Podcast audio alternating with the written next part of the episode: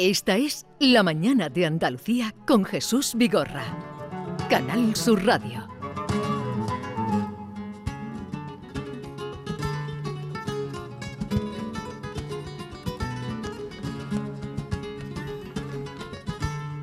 Once, seis minutos de la mañana y afrontamos ya la última parte de este viernes hablando de cine a partir de estos momentos y hablando con Remedios Malavarez. Eh, Malvarez. Me, ha costado poner el acento ahí, Remedios, me ha costado. porque no ha habido nunca ese apellido. no, más que contigo.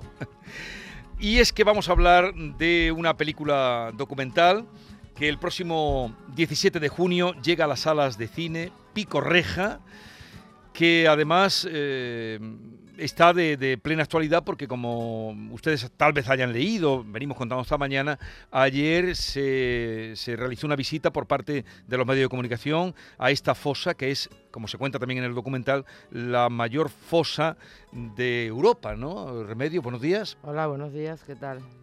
Sí, es una de las más grandes de Europa. por sus dimensiones y por el número de víctimas que allí se alojan, se estima que puede ser la segunda más grande de Europa y sí es la primera que se, que se ha realizado eh, con los medios técnicos y de cotejo de ADN en España, a ese nivel.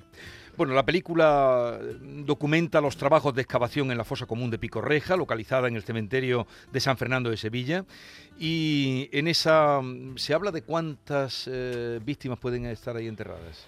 Es la tierra la que habla, es la tierra la que nos va a contar. En el documental se dice abrir la tierra. Claro. Abrir la tierra. Eh, de hecho, eh, estamos estaban trabajando con testimonios orales, porque no hay, no hay certificados de defunción de mucha de la gente que hay allí. Se estimaba un número de cuerpos, pero creo que van a superarlo con crece. Podemos hablar casi de unas 2.000 víctimas.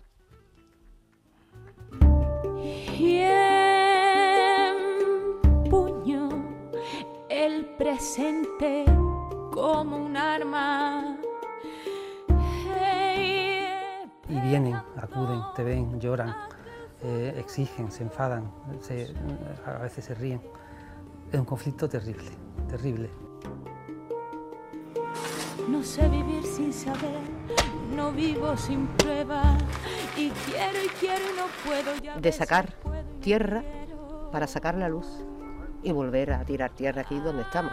Pero hay que sacar tierra para contar todo lo que pasó es que son auténticos libros de historia, está, contándote la fosa lo que pasó. Se ha producido con tanto retraso que yo tengo mis dudas, tengo mis dudas. No se nos ha contado la verdad y por eso la memoria es tan importante. La memoria quiere que se sepa la verdad. Memoria pero desde el presente. ¿no? Es que la memoria es presente que la memoria es presente. Escuchábamos la voz de Rocío Márquez, tal vez la hayan adivinado, la nana a medias que se llama, que también la construcción de esa nana eh, se va contando el proceso creativo a lo largo de, la película, que arranca además con, con ella. Eh, ¿Qué te llevó a, a, entrar en la fosa y hacer este documental, Remedios? Pues me llevó la sorpresa, me llevó el encontrarme de frente que en mi ciudad eh, pasaron esas cosas y que yo y mi generación no lo sabíamos. Entonces me pareció que era una historia necesaria de contar. A mí me dolía como, ciudadana que, no hubiera tenido la oportunidad de saber eh, esa tragedia que ocurrió aquí, ¿no? O sea, yo no tenía ni idea. Cuando me encontré de frente con esa realidad me pareció que era necesario contarla, sobre todo porque la historia y la memoria es un patrimonio de una sociedad y para que no vuelvan a repetirse atrocidades como las que se repitieron no podemos olvidar. Pero eh, te enteras cuando comienza a excavar la fosa, por la prensa, alguien te lo cuenta, ¿cómo llegas tú a ese trabajo que lleva dos años y pico, ¿no? Dos eh, años. dos años. Eh, nos llega un trabajo de encargo por parte del Ayuntamiento de Sevilla a la productora que fue documentar lo que ocurrió con la Corporación del 36 y ahí fue cuando empezamos a investigar y a ilustrarnos de todo lo que había sucedido. Y eso coincidió con que adjudicaron la apertura de la fosa. Entonces entendimos que, eso tenía material para hacer una película y nos lanzamos. Lo que no contábamos era con una pandemia y con todo lo que vino todo después. Todo lo que ha pasado, claro.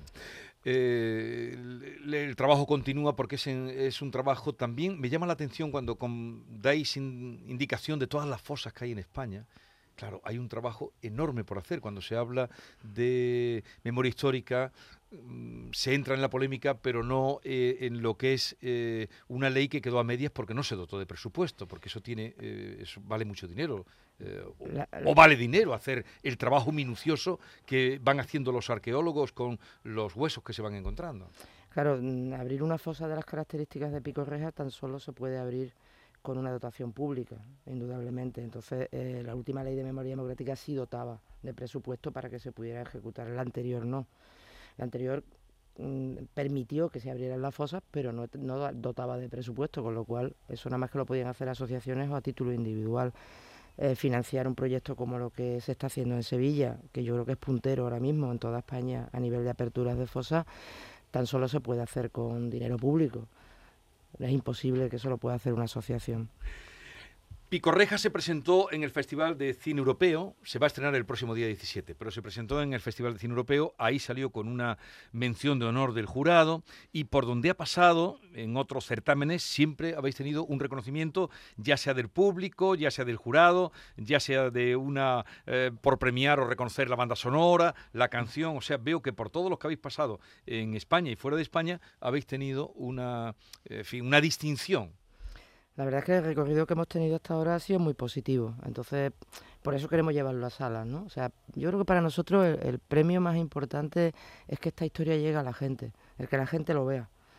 O sea, no hay mayor satisfacción cuando ves que haces un trabajo y la gente eh, lo percibe, lo siente, lo entiende. Ese es realmente el objetivo cuando tú haces una película de este tipo, ¿no? O sea, mm, yo recuerdo el día que se presentó en Sevilla, en el Lope de Vega, fue impresionante. Entonces, ver cómo la gente percibió aquello, creo que no hay premio mayor que el que la gente se sienta reconocida Ujú. y que entienda lo que hemos hecho. ¿no? Sí, porque en un momento de la película, no sé quién es eh, quién lo dice, la tengo muy reciente porque la vi ayer, eh, nos eh, hablábamos Maite y yo eh, de los sentimientos que teníamos al ver la película y, y hay alguien que dice el pasado no existe en la historia de España o ese pasado no existe en la historia de España. Es que ese pasado se no tapó. existe reflejado. Claro. Maite. Bueno, la- como tú dices, la película se estrenó con mucho éxito en el Festival de Cine Europeo de Sevilla y la película tiene como tres patas. Eh, eh, por una parte están los testimonios de los familiares, de las víctimas, de los desaparecidos. Eh, Otra pata es eh, el trabajo en sí que se hace, que se está haciendo ahora mismo de excavación con los, los auxiliares de arqueología, con el director de la excavación. Hay un momento en el que él explica, explica a los- a los familiares qué es lo que está pasando allí, ¿no? Cómo se interpreta. Eh, y, y otra es la parte de la cantadora Rocío Márquez con Antonio Manuel Rodríguez, en, el- en la que vemos el nacimiento de una canción. Remedio, me parece muy curioso que hayas introducido esta tercera pata en el documental. ¿Cómo te llegó esa idea? Eh, ¿qué, qué te dijeron ellos cuando se lo comentaste? ¿De dónde surgió? Bueno, pues eh, mm, una cosa que nosotros nos planteamos con esta película es que no es una película histórica, es una película del hoy, porque realmente la fosa está abierta, ¿no? Entonces no queríamos que esto se convirtiera en, un, eh, en una sucesión de hechos pasados, ¿no? Sí. Y queríamos trasladarlo al presente. Y además, como la fosa está, está tratada casi como con una poesía visual, queríamos también, eh, eh, qué mejor que contar lo que pasa hoy con una obra de arte, ¿no? Que es una canción. Entonces esa canción narra realmente eh, lo que es ese- esa, esa historia de la fosa, pero de una manera mucho más poética. Y es esa otra mirada eh, diferente, si tú la- habrás notado que en la película casi todo es gris. Sevilla es una ciudad do- con dolorosa y gris, sin embargo tan solo hay luz cuando están eh, construyendo esta canción. Y ese proceso creativo, aunque se realizó en un solo día de rodaje, funcionó así, fue así, surgió tal como, tal como lo, Tal como lo vemos, tal como lo vemos. veis. Rocío Márquez y Antonio Manuel Rodríguez, autores de La Nana Medias. Ese ruido de la tierra callada es tu corazón que late. Esa piedra que parecen dormidas son tus ojos que nos miran, nos miran, nos miran, nos miran, nos miran, nos miran. ¿De qué color serán los ojos del niño que no tuvimos? A coleran las sábanas cuando se nos quede dormido. No temas a despertar que los fantasmas ya se han ido. Esa rama. Preciosa la canción, la voz de Rocío Márquez, que todos queremos mucho. Eh, por cierto, ¿tuviste anoche en, Claro. en el Teatro Central? La suerte de poder ver a Rocío y fue un viaje impresionante lo que nos regaló a todos y a todas los que pudimos estar con ella. Estabais los dos allí. Yo estuve también allí, sí, sí, hice Sí. una excepción y, Eh, y fui eh, a ver... El lunes mm, pasa por aquí con. Bronquio y con Carmen Camacho para hablar de no ese tiene trabajo. nada que ver. Yo le decía a Maite, digo, es el primer espectáculo de flamenco donde no aparece ni una guitarra eh, y, y es flamenco, ni un, ni un cajón. Sí, ella es una persona que está en continua evolución, crece continuamente, le gusta experimentar y ayer nos regaló una sensa- un juego de sensaciones y de, vi- y de, y de, y de experiencias que, que fue, me parece, sorprendente, ¿no? Eh, Alucinante. La primera película de Remedios fue a Sí, la pero espera que quisiera sí, antes perdón, de perdón. volver, eh, perdona, Sí, porque sí, sí. para recordar otro, otra película tuya. Eh, hoy, esta noticia que ha salido hoy, eh, porque lo revelaban como descubrimiento, ¿no? Que en esa, eh, en esa fosa donde puede haber más de 2.000, incluso puede haber más todavía, de, de víctimas ahí eh, amontonadas y que intencionadamente se, se bajaron para que, porque decían dar pensaban que estarían más a flor de, de la superficie, pero que intencionadamente se bajaron, se pusieron ataúdes incluso eh, Claro. en lo alto para tapar eh, esa, mm, bueno, esa ignominia que se había hecho. Eh, habría un grupo importante de una treintena de personas de la columna minera de Huelva que hubieran llegado ahí. No sé si eso, cuando tú estuviste trabajando la película, lo intuían o se sabía. Hombre, mm, ya te digo que aquí Son lo que había son testimonios orales. No sé, no había certeza, pero se entendía que si era la fosa que estaba abierta cuando llegó la columna minera a la pañoleta, lo lógico que estuvieran allí. Pero ayer ya se hizo público que se ha identificado ese grupo concretamente y que corresponde a, a parte de los de los represaliados de la columna minera Sí, de al menos 30, ¿no? Al, menos 30, confirmado que- eran ellos. Sí, sí. y tiene todo el sentido. Los mm, eh, herederos de víctimas, eh, familiares de víctimas muy directos que, que sacáis, incluso al hijo del que era alcalde en ese momento en, en la República, eh, eh, son los que sirven de hilo conductor. E- Era difícil, supongo que la mayoría de todos los restos que hay ahí no se sabe todavía de, quién son, ¿no? Los que elegisteis eran los que estaban seguros allí. Bueno, hemos elegido a personas que nos parecía que podían argumentarnos eh, un testimonio válido. No porque estén o no estén, porque los restos se entregarán o no. Pero como nosotros decimos en la película, Blas Infante somos todos. Nos da igual la identidad. Lo importante es el reconocimiento a lo que allí sucedió. Mm, Sale el nieto de, de Blas Infante. También. Ajá, también sale en la película que, que va contando a través de esos testimonios que también eh, van complementando la historia. Ujú. La voz que se oye de Keipo de Llano es la suya. Es la suya. ¿Y cómo la has encontrado? Porque no era fácil. Sí, vamos, eh, em, hemos trabajado con nodo, con hemerotecas, con, con radios, o sea, todos los documentos que ahí aparecen y todos los registros y todo lo que veis, veis audiovisual es real. De hecho, en la película no hay historiadores. Si tenemos un documento gráfico o audiovisual que retrata a un personaje, ¿para qué poner un historiador que lo ¿Y- cuente? ¿Y las fotos remedios que son de, de, las, de los familiares? ¿De dónde habéis sacado tanto, tanto archivo fotográfico? Hay mucha Hemeroteca- fotografía. Hay archivos familiares hemeroteca, y hemeroteca de Sevilla, fundamentalmente, y también de otros medios, hay del, de la agencia F y tal. Pero casi todas las eh, del periodo de guerra son eh, de hemeroteca de Sevilla y de, y de familiares. Porque de tantas charlas como dio en Radio Sevilla todas las noches, el aquel, eh, aquella locución que hacía Keipo Ah, de aquello no quedaba, no quedaba nada. Queda un fragmento eh, que no está allí, no tienen nada, digo, porque gente que ha estado buscando En y internet, ahí aparece. en internet aparecen a- algunos fragmentos. Y ahí Mm. aparece eh, el famoso cuando dice ahora os vais a enterar de lo que son hombres de verdad, ¿no? Eh, bueno, eh, la película de la otra que tú querías Claro, hablar. porque eh, es la tercera película. eh, bueno, esta película está dirigida por Remedio y por Arturo Andújar, hay que decirlo. La primera fue Aralá, la segunda fue Menese y esta semana también hay noticia con Menese, la semana pasada, porque ya podemos ver este documental eh, que está centrado en la figura del gran cantador flamenco se puede ver en Netflix. Fue sentenciado Juan García Gol.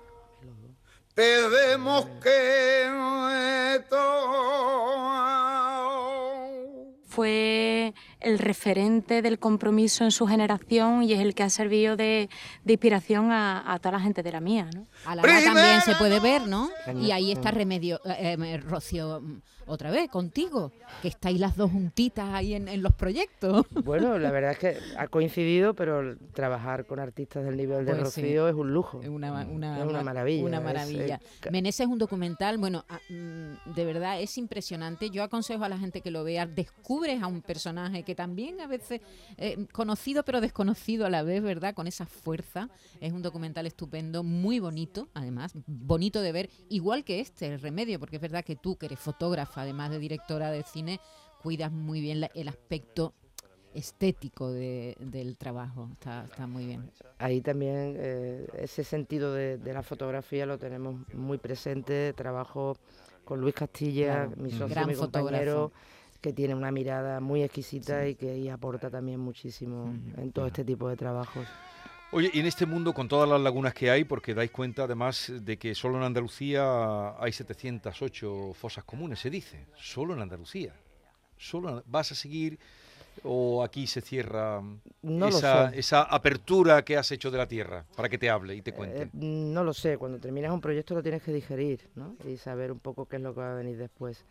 Nosotros lo que hemos hecho este trabajo, mm, y después ya analizándolo un poco fríamente, las circunstancias en las que se hicieron y tal, eh, ha sido doloroso de hacer, como decía antes, por las circunstancias y por el tema, pero nos hemos quedado muy tranquilos.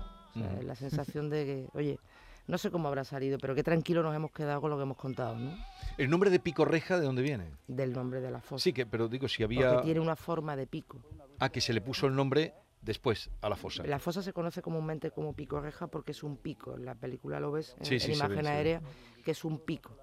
No sé exactamente de dónde viene, sería un pico y a lo mejor habría una reja, no tengo ni idea. Pero el nombre, le hemos dejado el nombre a la prota que bueno, Como se conocían. Claro.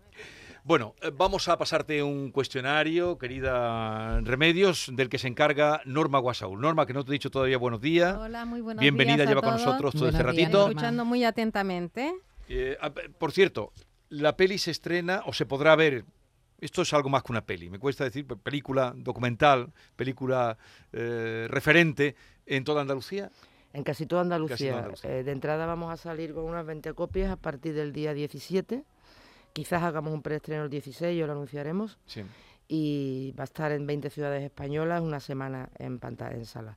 Y después haremos estrenos más selectivos con coloquios con intervenciones de personas con muchas personas de las que se mueven claro, y ya serán estrenos más selectivos más como eventos culturales que también lo vamos a hacer por toda España. De entrada vamos Sevilla eh, Huelva Madrid Barcelona Valencia Pamplona. Vamos a estar en unas 18 17 ciudades. 14 de junio, Día Internacional de la Memoria Democrática, ¿eh? hay que recordarlo. Sí, la, memoria viene a ocupar el lugar o el contenido que no ha tenido la historia, eh, decíamos, y esta película también abunda en ese sentido. Bueno, Normita. Hola, mira, ante todo quiero decir la importancia de, encontrar, de encontrar esos cuerpos desaparecidos. Vengo de un país donde hay una deuda pendiente, donde gracias a la sociedad civil no se, se ha mantenido la historia, las madres de Plaza de Mayo, pero no han, han aparecido nietos, pero no han aparecido ni se han buscado los restos de las personas desaparecidas cuando se saben que hay un, inmenso río de la Plata donde seguramente están ahí los restos socios.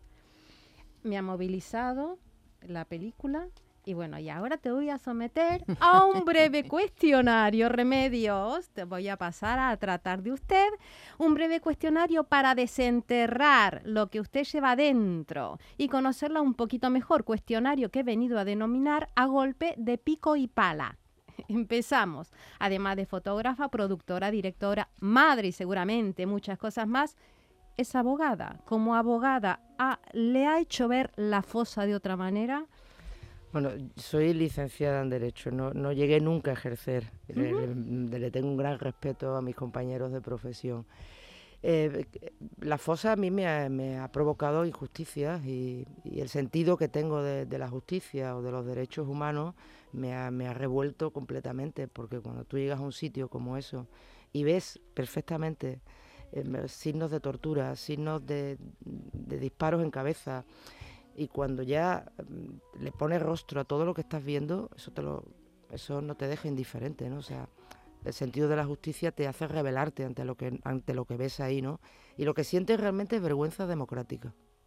Sus hijas, no sé si son todavía pequeñas, pero estarán al tanto de, de, esta situación o las protegerán o contarán o lo hablarán. No sé si han participado, si han visto, le ha contado mamá el trabajo. Son pequeñas, tienen nueve 9 y 13 años, pero intento educarlas en valores, intento educarlas en igualdad y en justicia. Y les cuento algo a, lo, a, la medida a la que ellas lo puedan entender y si saben lo que hago. Después de rodar Alalá, que significa alegría en caló, se ha hundido literalmente en el horror y la tristeza. ¿Cómo lo has llevado? Pues fíjate, el sentido flamenco no lo voy a perder nunca. Pero eh, a lo mejor también fue producto de las circunstancias. En un momento en el que socialmente estábamos hundidos y escondidos, me metí en un agujero, ¿no? De, eh, las cosas a lo mejor no pasan porque sí, pero creo que ha merecido la pena. Obvio que los huesos hablan, de eso va, de eso va el tema, ¿no? Pero usted, los huesos le han hablado en sueños, le ha rondado, ha sido como un poco... Me han hablado, me han contado y me han llorado. Porque llega un momento en que ya no ves huesos, ya ves que ahí había vidas detrás. Eh, casi todos nos hemos roto en un momento determinado estando trabajando allí. Sobre todo cuando empezaban a aparecer objetos personales. Cuando tú veías una medalla, veías un bolígrafo, veías un botón, se te movía el alma, o sea, ya no era solamente hueso lo que veía, había una vida detrás. ¿Y qué es lo que más ha visto en los ojos de los familiares? ¿Qué sentimiento? Qué... Yo en algunos he notado desesperanza, es decir, eh, por ejemplo en el hijo del alcalde, decir, tengo 93 años y esto ya no volveré, no podré reconocer a mi padre. Y en otros sí, eh, el hecho de que esté abriendo la fosa les da satisfacción. Es decir, oye, por fin se hace justicia. ¿Aparecerán los restos o no? Pero se hará justicia y de alguna manera esa, no, esa reparación de que por lo menos la historia se cuente y se sepa. Eso es, una manera de reconfortar a los familiares, no es más. ¿Una imagen vale más que mil palabras o no siempre lo que se ve es la realidad? Una imagen vale más que mil palabras y mil palabras acompañan muchas veces a una imagen. Eh, en un documental pesa tanto la imagen como lo que se escucha. ¿Y Aquí una... hay veces que la tierra la ves y otras veces la tierra te habla con sonidos. ¿Y, ¿Y, qué es lo que hace que una fotografía sea una buena foto? Porque esté conocido como fotógrafa. Yo creo que transmita, ¿no? que comunique, que diga algo, que te haga percibir algo, que no te deje indiferente. Dígame tres razones por las que Pico Reja mm, es necesario. Tres razones por lo que este documental es necesario. Por derechos humanos, por ciudadanía y por libertad. Y para terminar, eh, ¿qué, en, qué, ¿en qué le ha cambiado a usted esto? A mí y a, creo que a todo el equipo nos ha cambiado porque no puede salir indiferente después de hacer un trabajo así. Y creo que nos ha cambiado para mejor, porque cuando realmente tú vives una experiencia de este tipo, eh, creo que te tienes una complicidad y tienes una necesidad de justicia y de que y de contar y que las cosas no se repitan, ¿no? Entonces creo que nos ha hecho valorar mucho más en las cosas y, y, tener un sentido mucho más eh, amplio de lo que son los derechos humanos. ¿no? Muchas gracias. Eh, Remedio Malvarez, eh, gracias por la visita, enhorabuena por la película. Se estrena el día 17 de, de, junio. Su título es, o su nombre es Pico y Reja. Gracias y. Muchísimas gracias a vosotros, como siempre. Un placer. Adiós. Aquel futuro